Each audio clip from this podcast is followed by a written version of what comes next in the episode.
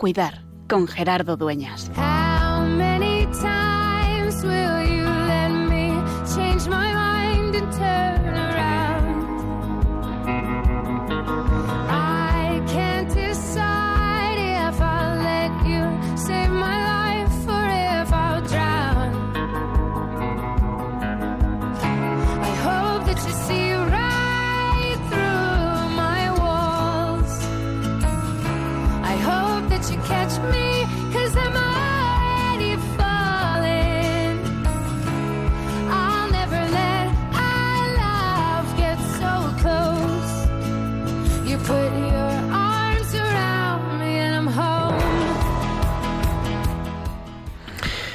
Estamos en años ya, más de un año, viviendo la pandemia.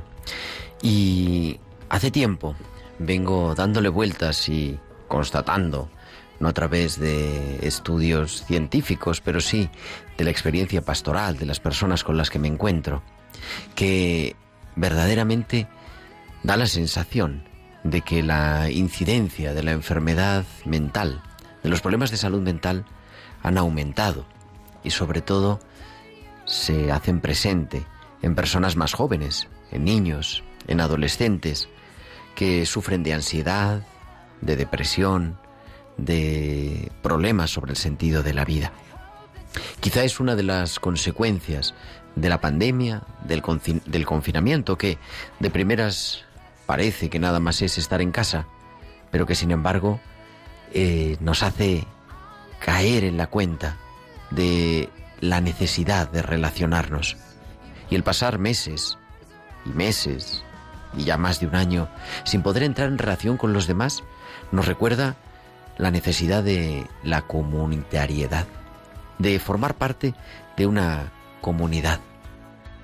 En cristiano decimos y dice una oración preciosa de la liturgia de las horas, que el cristiano dice nosotros incluso cuando dice yo, porque nos sabemos acompañados, sostenidos por Dios y por la Iglesia, por los otros en comunión de oraciones. Por eso también el estar al otro lado, escuchando la radio, hablándote en esta tarde nos hace entrar en comunicación.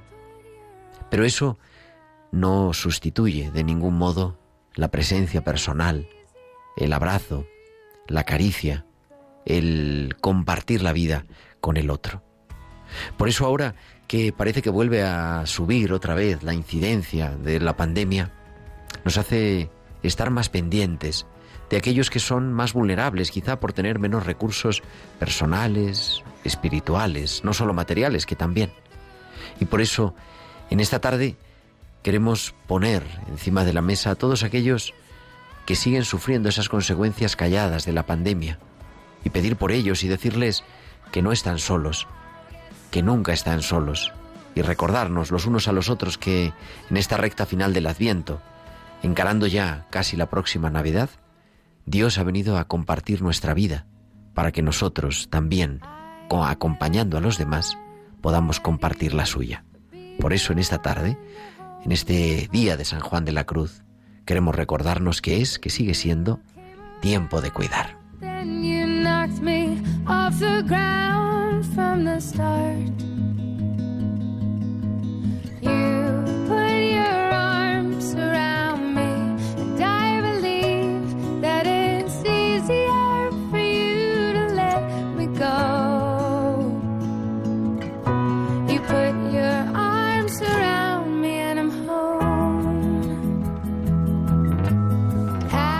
Pues muy buenas tardes, queridos amigos de Radio María. Son las 8 y 6, las 7 y 6 en Canarias y comenzamos en directo desde los estudios centrales de Radio María en el Paseo de los Lanceros en Madrid, una nueva edición de Tiempo de Cuidar, la número ya 161, 161 martes, acompañándote de 8 a 9 de la noche, de 7 a 8 en Canarias, en Tiempo de Cuidar, el programa de Pastoral de la Salud de Radio María.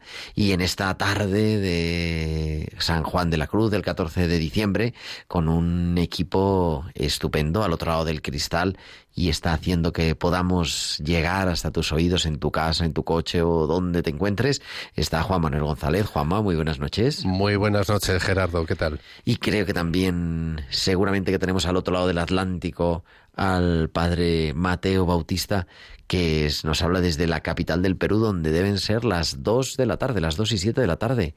Mateo, muy buenas tardes. Pues todavía no. Dice que enseguida va a estar el padre Mateo Bautista, religioso Camilo y nuestro especialista en duelo.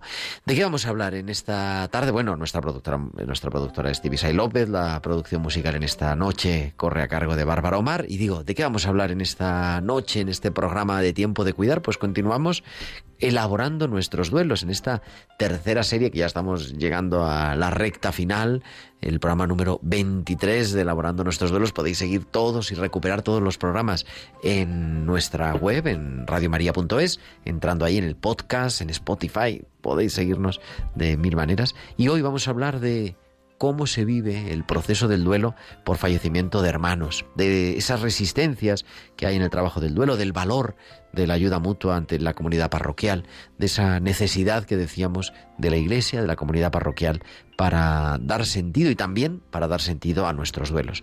Y en esta tarde, como siempre, pues esperamos que nos escuchéis, pero también que os pongáis en contacto con nosotros a través de todas las formas que tenemos de comunicarnos. En el correo electrónico, tiempo de cuidar arroba radiomaria.es, tiempo de cuidar arroba radiomaria.es, también en Facebook, en Facebook hoy, además tenemos eh, vídeo en directo, estamos en directo emitiendo en Radio María España, entrando en Facebook, buscando Radio María España, ahí está el vídeo en directo y también a través de Twitter, arroba Radio María España. Y además, por si fuera poco, durante la emisión del programa nos podéis enviar vuestros mensajes de WhatsApp a nuestro número del estudio al 668-594-383. 668-594-383. Pues son ya las 8 y 9, las 7 y 9 en Canarias y viajamos en directo hasta Bilbao porque ahí nos espera, como cada martes, Valcisa y sus hospitales con alma.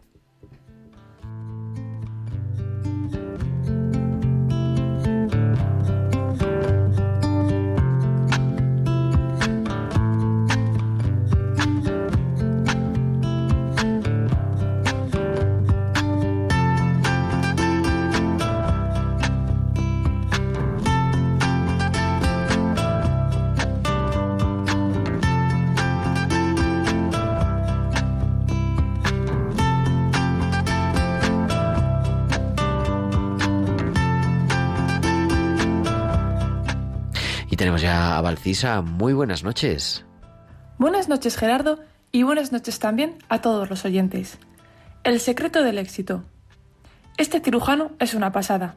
Había salido un momento el cirujano del quirófano y el anestesista me decía esto. ¿Qué es lo que tiene para que sea tan bueno? No tiene mucha experiencia, pero verle operar es increíble, me decía.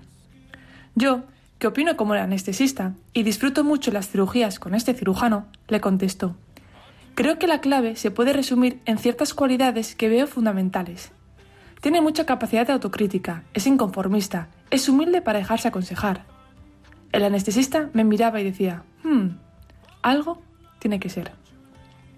Al día siguiente estábamos ese cirujano y yo debatiendo sobre algunos temas cuando me dijo, una parte clave del éxito que tengo, tú me vas a entender.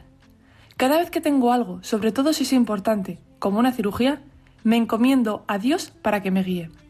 Y si resulta que no tienen que salir las cosas, que no sean por algo que yo podía haber hecho mucho mejor. Luego, cuando ya estoy en casa, vuelvo a repasar todo lo que he hecho para hacerlo mejor al día siguiente. Sé que siempre puedo hacer mejor las cosas, pero no me olvido de que Dios siempre me ayuda. Y así ya supe cuál era el secreto de su éxito. Hasta la semana que viene.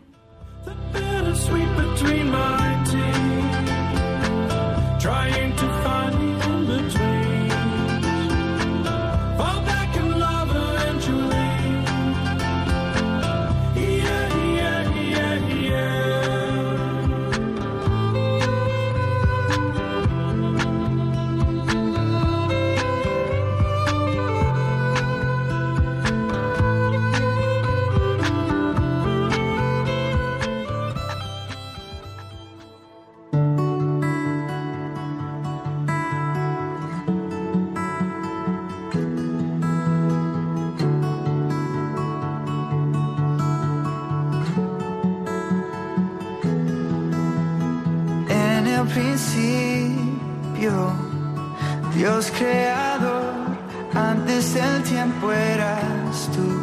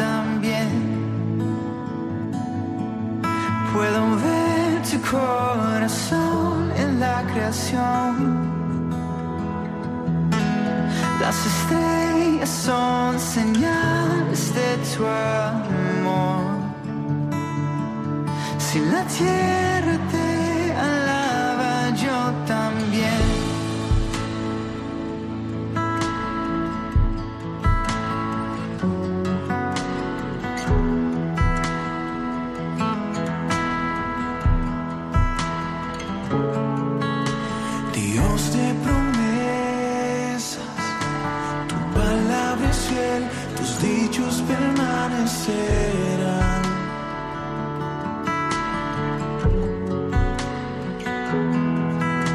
Cuando abres tu boca, la vida y la ciencia siempre tu voz.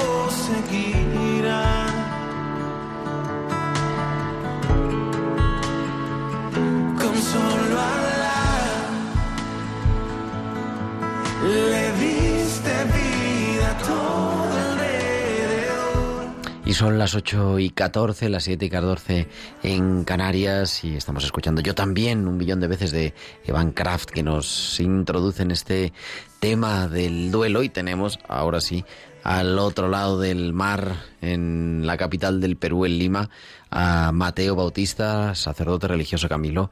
Mateo, muy buenas tardes. Muy buenas noches para España, estimado Gerardo, querida audiencia. ¿Cómo se encuentran? Pues aquí estamos viviendo. ¿Qué tal los 35 más 1 de ordenación? Ah, muy bien, gracias a Dios. Qué bueno. Eh, animados. Y tenemos... A por los 50. Ah, vamos, vamos allá, vamos allá y a celebrarlo juntos. Y digo que tenemos también al otro lado del teléfono, pero aquí un poquito más cerca, en Valdemoro, en Madrid, a Jesús Martín Bautista, que es coautor junto con Mateo de El duelo de los hermanos y además coordinador de un grupo Resurrección. Eh, Jesús, muy buenas noches. Buenas noches, Gerardo. ¿Qué tal estáis? Buenas noches buenas tardes para Mateo. ¿Qué tal todo? Aquí estamos también encantados de, de, tenerte, de compartir en esta tarde. Mateo, para hablar de, bueno, de esto, del duelo de hermanos, que es una cosa fuerte, ¿no, Mateo? Así es. Hay que afrontar las diversas circunstancias de la vida y especialmente la muerte de los seres queridos. Y hay un duelo que hay que darle también mucha importancia. Piensen que cuando decimos duelo de, o empleamos la otra preposición, duelo por. Uh -huh. Nunca olvidemos que el sufrimiento es lo que una herida trabaja con nosotros y el trabajo de duelo lo que nosotros hacemos por sanar ese sufrimiento. Así que si le parece bien, Gerardo, vamos a decir a Jesús que se presente y cuál fue su experiencia y qué le llevó también a escribir este libro del duelo de los hermanos. Adelante, Jesús. Sí, bueno, vamos a ver. Voy a empezar por el final. ¿Qué me llevó a escribir el libro? Mejor diría, ¿quién me llevó a escribir el libro? Porque fue, fue casi una, una me combinó hasta el punto, Mateo, de, de, porque realmente era complicado poder realizar después de tanto tiempo que me ha sucedido tras el duelo. Pero bueno, comenzando por, por la cuestión que me planteaba, cómo llego al duelo, realmente tenía por la labor de los religiosos caminos, en concreto por, por la labor que la pastoral de la salud que efectúa Mateo, pues tenía conocimiento tanto de, del duelo, del acompañamiento, sobre todo del duelo. ¿verdad? Pero realmente el duelo, eh, eh, cuando se ve desde fuera, cuando se siente desde fuera, es muy diferente a cuando te introducen y no por invitación al duelo. Y cómo llegó en mi, en mi vida y en mi persona fue con el fallecimiento de mi hermano David. Mi hermano David, con 29 años, eh, yo le llevaba 9 y realmente fue, fue una muerte repentina y como todos los duelos y especialmente aquellos que de personas jóvenes y aquellos en los que se efectúan de manera repentina, inesperada, pues realmente fue bastante abrupto, fue es una experiencia que transmuta ¿no? la personalidad de una persona y la, la, confronta en una situación psicológica, mental, y bueno, en general en todos los planos, ya lo habéis hablado en otros, en otros, en eh, episodios, en otros programas, es realmente bastante duro. Y al principio, un poco con lo poco mucho que había leído y también lo que había vivido en experiencia ajena, pero que había vivido, pues realmente vas poco a poco elaborando este duelo, pero realmente el comienzo es muy abrupto y es una de las claves que entiendo eh, principales del duelo.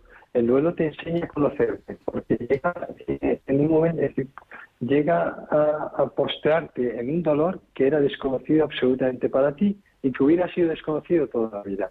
Y hasta que no llegas a sufrirlo y, a conocerlo, no llegas a conocerte realmente. Y esto es una, una situación, un resultado del duelo que es muy interesante, porque evidentemente el duelo y objetivamente es algo pernicioso, es algo malo, pero no de una experiencia traumática debemos sacar eh, una conclusión negativa o un, o un resultado, un fruto negativo. Y eso es un poco lo que supone la elaboración sana del duelo, el poder superar, crecer en la elaboración del duelo, hasta el punto de que tras el duelo a mí me gustan los, los grupos de, de coordinación, me gusta decir, después del duelo somos los tiempos, evidentemente no, pero yo sí que creo y creo que somos mejores, porque no solo hemos superado este trance, sino que lo hemos superado creciendo como personas, conociéndonos mucho de lo que nunca hubiéramos pensado y que nunca hubiéramos podido también, porque realmente sin una experiencia tan traumática como esta, eh, no llegas a profundizar tanto en tu, en tu interior, en, tus sentimientos, en tus valores, que te hacen una, una, una Supone ahí un, un crecimiento personal. Jesús, estamos teniendo un poquito de problemas para escucharte. Yo creo que se va un poquito la cobertura. No sé si te puedes asomar a la ventana. ¿Ahora? Puede ser, puede ser. Pero no, pero vamos, te hemos escuchado, te escuchamos bien. Yo digo, un poquito por si nos compartes la, la situación, o sea, el, el, contexto de, del fallecimiento de tu hermano, ¿verdad? Porque claro, es algo que inesperado, que, que trastoca la vida completa. Cuando esto sucede, además esto, eh, como en todas estas situaciones, que al final todos los condicionantes o todas las circunstancias alrededor, ¿verdad? Eh, aquel, aquel día. Sí. Vamos a intentar, porque la verdad que no, vamos a intentar recuperar la, la llamada de otra forma, porque estamos teniendo problemas, ¿verdad, Mateo? Te oímos mejor a ti que estás en Lima, Mateo. Ah, sí, sí, yo los estoy oyendo perfectamente, perfectamente. Bien, mientras recuperan la mejor calidad de, de sonido, el duelo por la muerte de los hermanos es un duelo que hay que darle la importancia que se merece, como todos tipos de trabajo de duelo. Y algo fundamental, no hay que comparar los sufrimientos. ¿eh? Hay una tendencia en lo que llamamos la lógica del sufrimiento, que el sufriente dice, sí, lo mío es mayor, lo mío es más grande, o nadie puede entenderme, nadie puede sufrir como yo. Es cierto que ha muerto ese su ser querido, pero en mi caso, eh, la relación, el vínculo, eso no es muy aconsejable, no es una actitud positiva, no ayuda a nadie, no ayuda al doliente. Todo trabajo de duelo debe realizarse, todo sufrimiento tiene que ser dialogado, tiene que ser afrontado, tiene que ser procesado, tiene que ser elaborado, pero especialmente el duelo de los hermanos, vamos a ir ahora escuchando, siguiendo escuchando a Jesús, tiene también unas connotaciones que quiero escucharlo de su parte. Ya lo tenemos, ya lo tenemos de A él vuelta. como hermano, ah, muy bien. Entonces Jesús, en su proceso de duelo, estaba la muerte de su hermano David, que es mi, mi sobrino. Jesús es mi sobrino. Y estaba, está el sufrimiento de papá y mamá, del padre y de la madre. ¿Cómo, Sí, cómo vivió usted esos momentos, Jesús? Realmente es, eh, el- y de ahí también vino el, el- el libro por la eh, especial eh, situación que se produce en, este- en estos duelos, en los cuales evidentemente sufres por el fallecimiento de tu hermano, pero también sufres de manera muy especial por, el- por, por la situación de tus padres, ¿no? por el sufrimiento de tus padres. Y entonces eh, esta dualidad te hace todavía que el duelo, eh, no voy a decir, porque además es una cosa muy importante tener en cuenta que en los duelos no existe comparación, en el sufrimiento no existe comparación, no hay mejores ni peores duelos, más pero cuando un hermano, en este caso un eh, eh, fallece, no solo fallece mi hermano, sino el hijo de mis padres. Entonces, si las personas que más quieres en el mundo, es decir, principalmente son tus hijos y tus padres, entonces cuando realmente eh, fallece tu hermano, tienes este doble sufrimiento que eh, encauzarlo es muy dificultoso, porque realmente eh, los días posteriores, cuando iba a casa, era una situación realmente muy, muy, gracias a Dios, mis padres eh, siempre tuvieron una- un comportamiento eh, bastante íntegro en el sentido de que aceptaron y que lo llevaron de una manera eh, sosegada y entonces nos ayudó también a nosotros, a tanto a mi hermano Oscar como a mí, para poder confrontar con ellos, pero realmente era un sufrimiento, eh, eh, agudizaba mucho el, sufrimiento el hecho de pensar que estarían sufriendo, que estarían pensando, que estarían pasando tus padres, ¿verdad? Pero, y, y por esto, esta singularidad del duelo de los hermanos, bien que también se puede dar en otras circunstancias, pero que en este caso eh, era, una cuestión que había que, eh, que también elaborar y saberla gestionar. Pero como digo, gran parte de esta situación la pudimos eh, gestionar o elaborar eh, de una manera muy sosegada y muy tranquila gracias a mis padres que en todo momento eh, actuaron con bastante naturalidad, incluso cuando iba a casa y no sabía cómo, si eh, nombrar a mi hermano, ¿verdad? Porque a lo mejor les hacía sufrir, igual que yo podía sufrir cuando se les nombraba, pero ellos mismos tomaron el pie y desde el primer momento eh, hablaban de David eh, con normalidad, eh, con sufrimiento, evidentemente, pero también con normalidad y con, más que con normalidad, diría yo, con naturalidad. Y esto nos ayudó mucho a en poder eh, mitigar y sosegar el- este sufrimiento que teníamos por ellos, evidentemente. Yo espero realmente sí que existe esta, esta dualidad esta singularidad en el, en el duelo de los hermanos, ¿no? Y ya no solo también por los padres, si- sino también por el otro hermano, evidentemente, ¿no? Es decir, porque, pero bueno, esto también, esto es una, una, un elemento que es que es normal en, en todos los duelos, ¿no? El sufrimiento de toda la familia. Pero en los hijos eh, realmente es, es eh, este sufrimiento hacia los padres se da de una manera muy... De hecho, en, el- en un- en el- este grupo de, de resurrección que estamos eh, trabajando ahora, existe una muchacha eh, que eh, falleció su hermano y un- el gran sufrimiento suyo, independientemente, o también, ¿no? Diríamos que por el fallecimiento de su hermano, es el sufrimiento de su madre. Es porque es un es una es un, un elemento que intensifica el sufrimiento en el duelo de un hermano bien pero bueno. Y Jesús, y Jesús, ¿qué aspecto en concreto fue el más duro para usted de elaborar? El que más roía sus entrañas, el sufrimiento más agudo.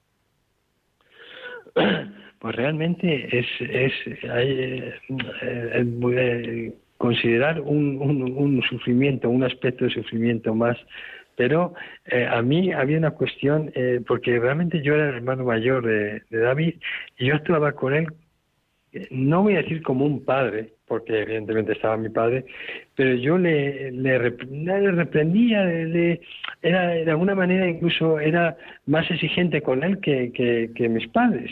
Y este, y cuando falleció, en primera instancia, eh, me- esto me dolía mucho, el, el haber eh, haberme no comportado mal, sino haberle exigido, haberle regañado. Entonces, claro, esta situación me, resultaba, me generaba cierto sentimiento de culpabilidad porque eh, cómo decir cómo a lo mejor en determinados momentos he sido muy exigente o no he sabido comprender eh, dentro siempre evidentemente de una, normalidad no pero este este sentimiento de culpabilidad que tenía era era muy intenso bien y pero de alguna manera también eh, cómo eh, al, al final en el duelo hay que ubicar como los sufrimientos hay que identificarlos y hay que preguntarles, porque si no, eh, al final acaban eh, cronificándose, acaban enquistándose. Y cuando yo digo, ¿por qué sufres por esto? ¿Por qué hacías esto, Jesús? Lo hacía por amor, lo hacía por amor a Él, por amor, es decir, por querer para Él siempre eh, lo que yo pensaba que era mejor, que no tenía por qué ser cierto, ¿bien? Entonces al final dice, si lo hacía por amor, ¿por qué sufro? No tiene sentido que sufra cuando aquello, eh, vamos a decir, una, eh, una, una, una, actitud de paternalismo bien o mal hecha, ¿no? Es decir, realmente eh, lo hacías por amor y si lo haces por amor no puede eh, hacerte sufrir, porque realmente no. Entonces, pero es muy importante identificar estos sufrimientos, este igual que cualquier otro, bien, porque eh, eh, uno de los principales elementos en la elaboración del duelo, este y cualquier otro, es ubicar, identificar qué es lo que me hace sufrir. Evidentemente, la, el vacío, la falta de presencia física, etcétera, etcétera. Pues cada uno de estos aspectos se trabajan en los grupos de resurrección. Es decir, el trabajo, el camino, la elaboración es también el ir conociendo mi sufrimiento. No puedo, no me, yo no puedo dominar mi sufrimiento si no lo conozco si no lo conozco realmente. Y para eso muchas veces además hay que ser franco con uno mismo, hay que, ser honrado con uno mismo. No valen aquí las, los atajos ni las mentiras, ¿no? Hay que, hay que, hay que confrontarlo e identificar en todo momento. Y, y esto en los grupos, el otro día cuando estábamos en el grupo de resolución decíamos, eh, hay veces que des- eh, para desahogarte el ámbito familiar es, un buen ámbito, ¿bien? Pero muchas veces a la hora de poder eh, identificar estas, estas, estas, pues, estos elementos, tal vez el ámbito familiar no sea del todo siempre bueno, porque hay veces que por no hacer sufrir a la familia, tú no lo vas a, no vas a manifestar que me pesa esto o me pesa esto otro. ¿Por qué? Porque no lo quiero decir porque les voy a hacer sufrir. Entonces, eh, el- por esto en, en- los grupos es, es, es un, es una, una labor esta que se hace muy interesante. El poder dar un cauce paralelo o complementario, vamos a decir, a, al- a las, a los ámbitos normales de desahogo y de, y de confrontación del duelo, como es el familiar y el, y el, y el social o de vínculos más cercanos, ¿verdad? Y, y Jesús, Jesús Martín, Jesús Martín es abogado de profesión y ustedes también, usted como coordinador del grupo parroquial de mutua ayuda en duelo resurrección, insisten en, en el trabajar ese sufrimiento desde las seis dimensiones. Entonces Así es importante la, la dimensión toda, la corporal, emocional, mental, los vínculos, los valores y la espiritualidad. ¿Cómo, cómo, cómo se agarró usted a la espiritualidad en su trabajo de duelo personal? Sí, realmente en- es, muy interesante esta confrontación de todos los de todas las, desde todas estas perspectivas o prismas personales, porque esto nos ayuda a identificar. Y de espiritual, es, a mí siempre eh, me- hay dos cuestiones desde el punto de vista espiritual en el duelo que me parecen muy interesantes. Una es, el, eh, la- te pone de cara a tu fe, a tu eh, una de las cuestiones que mm, eh, casi me saltaron eh, de primeras es Jesús, ¿tú realmente crees en la resurrección? Tú realmente, porque claro, es fallece tu familiar, te sientes absolutamente devastado, pero yo soy cristiano y todos los días rezo el y digo que creo en la resurrección y digo, y ahora digo, digo, pero digo, pero lo creo, lo creo verdaderamente y esto es, esto es un refuerzo, es decir, en el, duelo encontramos este refuerzo a nuestra espiritualidad, a nuestra fe.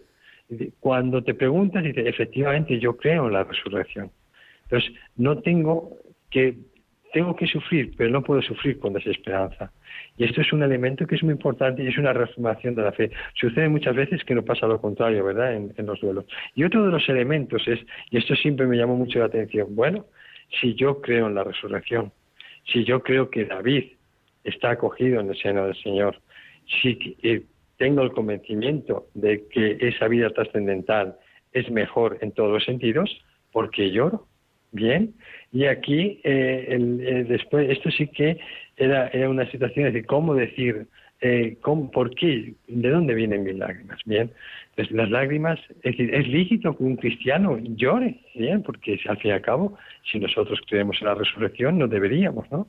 Pero aquí ¿Qué, ¿Cuál es la fuente de sufrimiento? Es el, el vínculo material, el vínculo físico. Bien, nos es lícito, incluso necesario, por supuesto, este sufrimiento. Pero este sufrimiento no, no proviene de la desesperanza, proviene de la pérdida material, material física me refiero, bien, la ausencia física, pero evidentemente, esto además en el libro lo decimos, es muy eh, eh, San Ambrosio, obispo de Milán, un, realmente un, un, autor maravilloso, lo decía en, en, en, en el- en relación al, al duelo de su hermano. Es decir, y además creo que con esto decía, es lícito eh, llorar por la, por la muerte de mi hermano cuando creo en la resurrección de la carne. Entonces, y él, y él- y su respuesta era esta. Es decir, es lícito e incluso necesario, porque lo que anhelo es su presencia aun sabiendo que él se encuentra bien. Pero desde el punto de vista espiritual, este, estos aspectos son muy interesantes, es decir, porque al final suponen o nos confrontan con nuestra fe, es decir, realmente cuán, cuán sana es nuestra fe, o cuán verdadera, o cuán asentada, y qué raíces tiene mi fe, ¿verdad? Es decir, tengo esperanza, evidentemente que tengo esperanza. Muy bien. Y Gerardo, ahora ya vamos a dar un saltito, si le parece. Claro. Eh, tuvo que elaborar su duelo y escribió este libro. Como ha dicho, se inspiró mucho en San Ambrosio, que escribió dos magníficos textos precisamente por la muerte de su hermano. Y bueno, Jesús ahora es coordinador del grupo parroquial de mutua ayuda en duelo resurrección. ¿Qué le parece a usted ese salto de doliente a dueliente, hacer su trabajo de duelo y después a coordinar, es decir, ponerse al frente de un grupo de personas que están llorando la muerte de un ser querido y haciendo un proceso? ¿Me preguntas a mí o a Gerardo? No, a Jesús, a Jesús. A los dos. Ah, pensé que a Gerardo. El, el- bueno, el paso, el paso eh, fue curioso, ¿no? Porque evidentemente co- coincidió, estando aquí Mateo, eh, eh, come- comenzó a desarrollar este grupo de mutua ayuda en Valdemoro y de alguna manera, eh, bueno, lo inició y, ya quedé yo de coordinador. Al principio, aunque yo ya había, a estas alturas, yo ya había leído mucho sobre el duelo, había incluso, había mucho, mucho y muy bien, gracias a Mateo, porque realmente además su tesis es maravillosa en relación al duelo, eh, realmente es, es- es- está llena de, mm, tanto de textos, de textos de textos como, como de, material realmente muy interesante. Y cuando, se- cuando me pusieron la coordinación, bueno, es una experiencia, pero un poco casi no voy a decir obligado, pero bueno, digo, vamos a hacer esto a ver qué sucede. Bien, y realmente eh, fue maravilloso y es maravilloso. Yo no me- eh, recuerdo que en una, en un- no recuerdo que- quién me preguntó en una entrevista o me decían, bueno, y este, en el duelo hay eh, cuando se inicia el duelo en, en- en los grupos, perdón, cuando inician las personas el grupo hay alguien que se que se desapunte, vamos a decir, ¿no? Que se dé- diga al contrario, al contrario. Cuando somos reticentes para iniciar el, grupo, pero cuando eh, estamos en el grupo, las personas se dan cuenta desde casi la primera reunión de lo bueno y de lo bueno y de lo mucho que hace por nosotros el grupo. Y fue a raíz de ver realmente lo provechoso que era el, el- grupo, no tan- tanto para los para las personas en duelo como para mí. A día de hoy, yo de cada reunión, de cada encuentro, eh, salgo con una experiencia más. eh, me parece increíble que a estas alturas, después de haber escuchado tantos testimonios, evidentemente no, no los que haya podido escuchar Mateo durante toda su vida bien, pero en cada encuentro salgo reconfortado.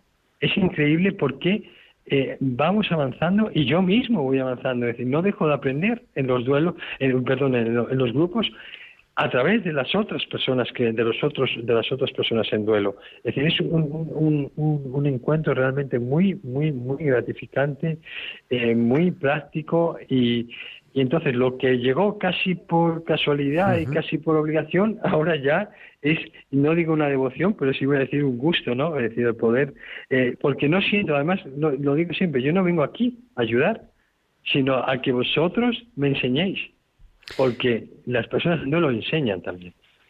Estamos hablando en esta tarde en Tiempo de Cuidar, son las 8 y 37, con Jesús Martín, que nos está compartiendo su experiencia, también con Mateo Bautista, y queremos también pues abrir el teléfono a nuestros oyentes para que nos compartan esa la importancia, ¿verdad?, de, de compartir el duelo, de esto, de esta mutua ayuda. Recordamos el teléfono de, para entrar en el estudio, el 91 005 94 19 91 005 94 19 y os recordamos también que estamos en Radio María en la campaña de, de Adviento de Adviento y Navidad y que nos sostenemos únicamente con los donativos de los oyentes. Así que si queremos que si queréis que sigamos adelante que podamos seguir emitiendo programas como Tiempo de Cuidar necesitamos la ayuda de todos. Y por eso nuestro director Luis Fernando de Prada nos recuerda en este mensaje la importancia y cómo colaborar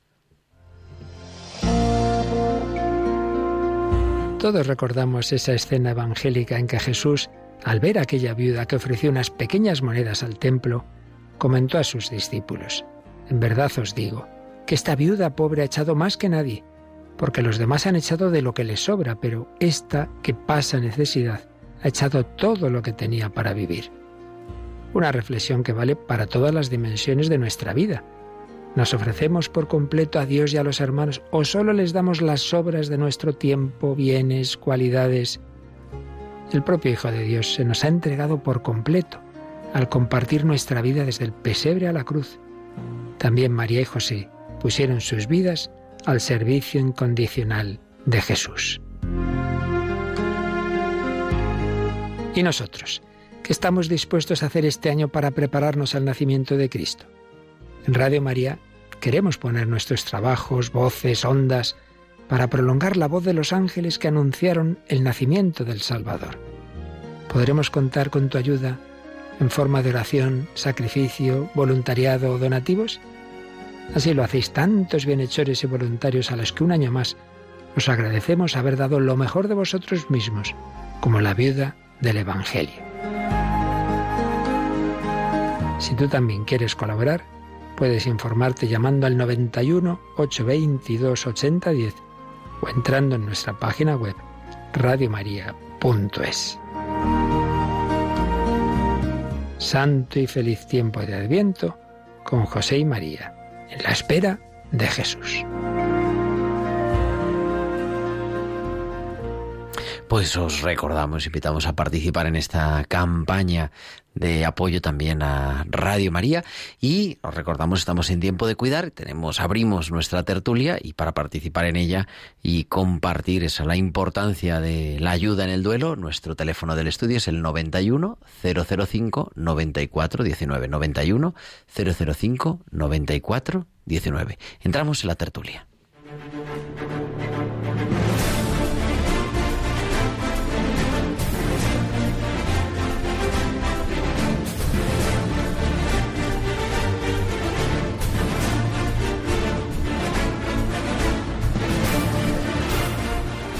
8.41, 7.41 en Canarias, 2.41 de la tarde en Perú y continuamos en esta noche con Mateo Bautista y con Jesús Martín compartiendo sobre el duelo de los hermanos. Los tenemos a los dos ahí, los saludamos otra vez. Mateo, buenas noches. Gracias, Gerardo. Aquí estamos desde Lima, Perú. Y Jesús, que está un poquito más cerca de los estudios en Madrid, en Valdemoro, que nos está compartiendo su historia, su historia personal, su historia como autor y su historia también como coordinador de uno de los grupos Resurrección que hemos dedicado la semana pasada. Si alguien se lo ha perdido, en nuestro podcast, el, la semana pasada, el día 7, explicamos bien, Mateo y yo, cómo son los grupos Resurrección, ¿verdad, Mateo?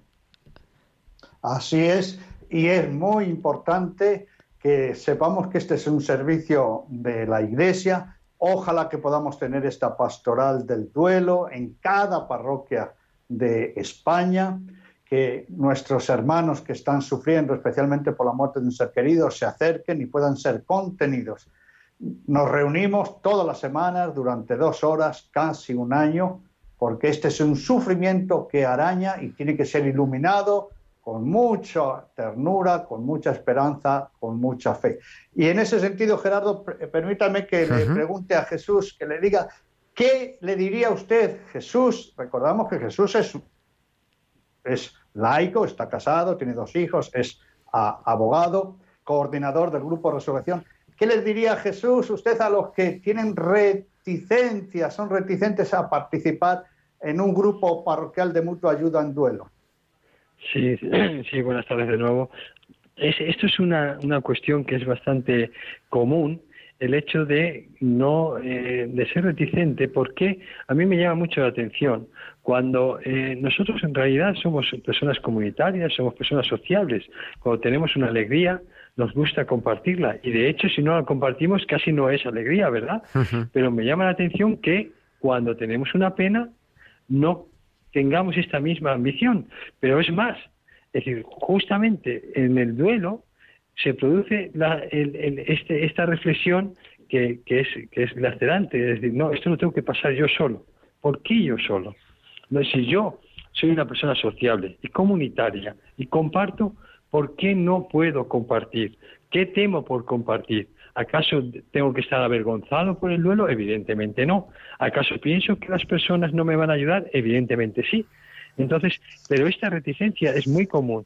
De hecho, el, una de las cuestiones del, eh, un, poco que, que, lastran más los grupos es la formación del grupo, porque una vez formada, lo que, lo que hablábamos antes, una vez formada, el grupo realmente es, eh, todas las personas que integran el grupo lo desarrollan en la integridad, no faltan a ninguna reunión, lo hacen además con una alegría increíble y con unas ganas increíbles, pero sí que existe esta reticencia por lo que expresamos. Es decir, de hecho, eh, eh, hay una diferencia entre Europa y, o vamos a decir España, porque la experiencia europea, entre Europa y América. En América es mucho más comunitaria eh, la, participación, incluso eclesial, ¿bien? Y aquí somos más individualistas, tanto incluso en la, en, la participación eclesial como en todos los aspectos. Y parece como que, no, esto no hace falta que me ayude nadie, no es necesario, no tengo que pasar yo solo. No entiendo por qué. Digo, ¿por qué tienes que pasar solo si cuando tú estás alegre necesitas y requieres de, poderlo compartir, perdón?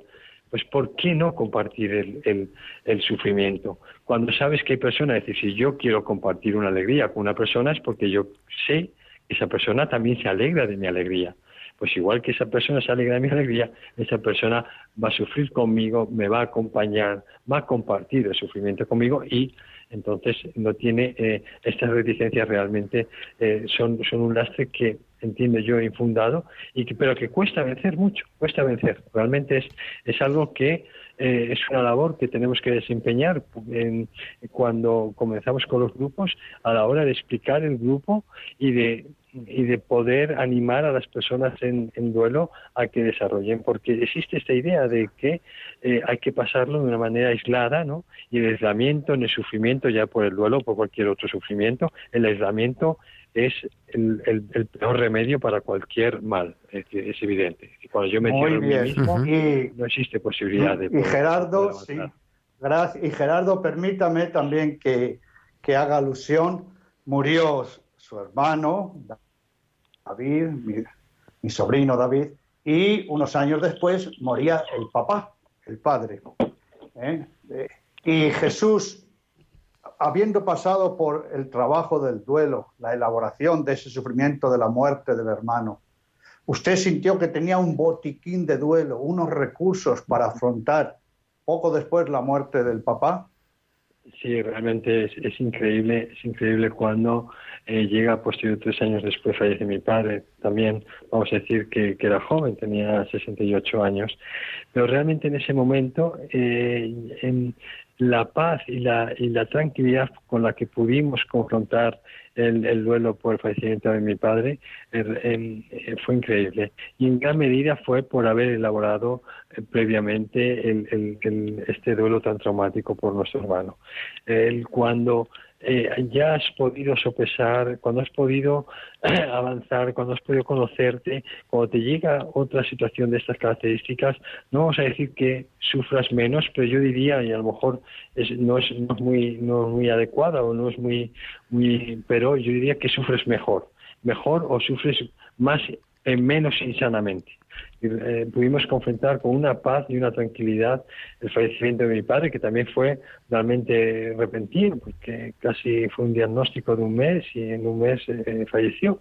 Pero realmente eh, es sí que el, todo el bagaje que, que tenía y que teníamos respecto del duelo elaborado por David nos sirvió mucho y muy bien para poder tener mucha paz y poder confrontar esta situación también con sufrimiento evidentemente porque además cuando tienes este un duelo es un duelo que es totalmente diferente porque en, tu padre o en tus padres eh, está gran parte de tu identidad verdad y, y, aun, y es una también una, una amputación de tu biografía es decir en gran medida era un duelo diferente y yo lo sentí diferente pero evidentemente de una manera mucho más tranquila, más pacífica, más sosegada y todo en gran medida porque eh, elaboramos previamente este duelo. Yo estoy seguro que si no hubiéramos, eh, si hubiéramos cronificado nuestro duelo, si no hubiéramos eh, superado este sufrimiento, este, segundo fallecimiento lo que hubiera hecho es acrecentar el, el, la situación, la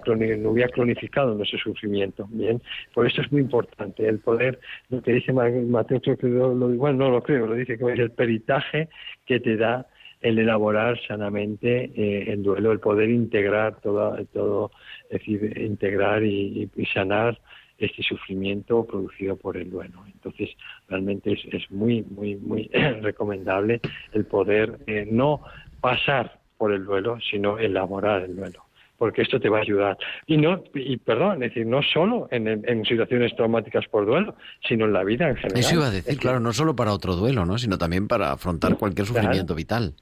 Claro, porque realmente eh, vuelvo un poco al principio, es decir, la forma en la que te conoces en un duelo, la forma en la que profundizas en un duelo, es decir, eh, el, el, la, es, es, tan eh, eh, es tan eh, profunda, vamos a decir, ¿verdad? Que te hace conocerte de esta forma y te da eh, instrumentos para poder confrontar situaciones postreras que son también o de bien de sufrimiento, de tensión, incluso te ayuda a relativizar eh, situaciones, es decir, lo que antes dabas muchísima importancia lo relativizas todo, es decir, todo lo que pues, tienes que relativizarlo, es decir, no, no maximizas cosas que, que, que que, son intrascendentes. Y esto en, cuando elaboras el duelo de, hasta el punto de que pasa justamente lo contrario. Cuando una persona eh, está en un duelo crónico un duelo patológico cualquier cosa cualquier incidencia en su vida le, le postra nuevamente. Con cualquier cosa con cual, se vuelve otra vez a llorar a rememorar. ¿por qué? porque no ha sanado porque no ha avanzado y porque no ha crecido personalmente. Pues esto es muy importante muy la elaboración sana y, e integral. y Jesús y Gerardo, ¿puedo hacerle una pregunta? Claro, por supuesto. Como si él, yo fuese el abogado y él fuese el acusado en un juicio. A ver. Porque eh, Jesús es abogado. Y Jesús, con esta experiencia, este trabajo de duelo por la muerte del hermano, poco después por la muerte de, de, del padre, ¿usted ha dialogado con su propia muerte? Sí, sí, sí, es, es. Esto también es un elemento. Antes, cuando citábamos, cuando hablamos de la espiritualidad, también, lo que pasa es que por no extendernos, porque realmente podríamos hablar ahora, ¿verdad?, del duelo. Pero, eh, un, eh, siempre hablamos cuando sabemos todos que debemos morirnos, que nos moriremos tarde o temprano y todos pensamos que puede ser en cualquier momento, pero esto se hace pero realmente no tienes la idea cabal de que tú te puedes morir hoy mismo. Y recuerdo, en un, estando en un grupo, una, persona me decía, pero Jesús, hablas como si pudieras morirte ahora, eh, ahora mismo. Digo, es que yo puedo morirme ahora mismo. Y no, y, yo ya he aceptado esa realidad. En cualquier momento podemos trascender.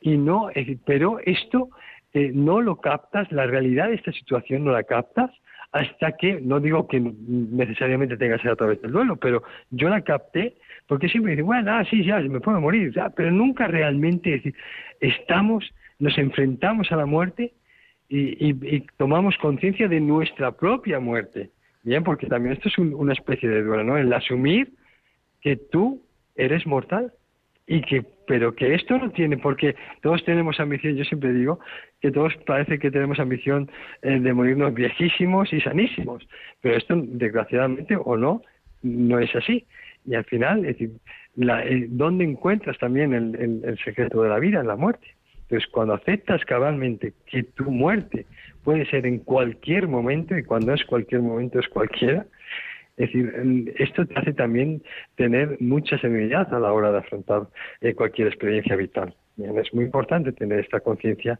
de la propia muerte. Y esto, esto te lo pone cuando realmente, cuando fallece tu hermano con 29 años, que dices, ¿cómo puede suceder esto? Esto es, muchas veces me dicen, ¿qué? No es justo. ¿Por qué no es justo? Que cada uno tenemos nuestro camino. Es decir, ¿por qué tenemos que pensar o tener la ambición de tener un, un eh, nuestro camino de noventa y tantos años y sanísimos? Si ha de ser así, será así, pero cualquier vida merece ser la pena vivir, eh, merece ser la pena ser vivida, perdón, eh, sea cual sea la extensión, porque realmente decir, tan intensa es la una como la otra. Pero eh, asumir esta realidad no es fácil, porque eh, realmente siempre pensamos que nos podemos morir, pero cuando tú, no, no, es que te puedes morir, no, es que es una realidad que existe en tu, en tu y eso también te ayuda mucho. Querido Jesús, Jesús Martín Bautista, coautor del libro El duelo de los hermanos que, y coordinador del grupo Resurrección en Valdemoro, ¿no? En la parroquia. ¿En qué Ahora parroquia? mismo estamos en Móstoles. Móstoles. Estamos en Móstoles, en Nuestra, en Nuestra Señora de la Asunción. En Nuestra Señora de la Asunción. Muchísimas gracias por compartir tu testimonio y, y alentarnos contrario. también en esta tarde. Al contrario, a vosotros por, eso, por vuestra labor, porque realmente es interesante que se ha conocido eh, la existencia de estos grupos, incluso que oyentes interpelen a sus, a sus, a sus párrocos para que promuevan estas, estas acciones que para mí son importantísimas en, en las parroquias y en, el, y en, la pastoral de la propia, de la propia parroquia. Claro ¿verdad? que sí, pues muchísimas gracias. Y Mateo, la semana que viene nos encontramos otra vez, ya 21, en vísperas de Navidad. Entonces, si les parece bien, Gerardo, querida audiencia, vamos a tocar el tema de la silla vacía en estas Navidades. En el Perú ya hemos llegado tristemente a 202.000 muertos. España ya superó los 80.000. Muchas familias, hay un ser querido que ha muerto, va a haber una silla vacía. ¿Cómo afrontar esta situación en estas fiestas de Navidad? En estas celebraciones, en Año Viejo, en Año Nuevo, porque todo sufrimiento tiene que ser abordado con un trabajo de duelo, con esperanza, con fe, con trascendencia. Pues así lo haremos hasta la semana que viene. Adiós. Y muchísimas gracias también a Juan Manuel González en el control de sonido. Nosotros volvemos, eso, el próximo martes, 21 de diciembre, a las 8 de la tarde, las 7 en Canarias. Hasta entonces, un abrazo con el deseo de bendición de vuestro amigo el diácono Gerardo Dueñas.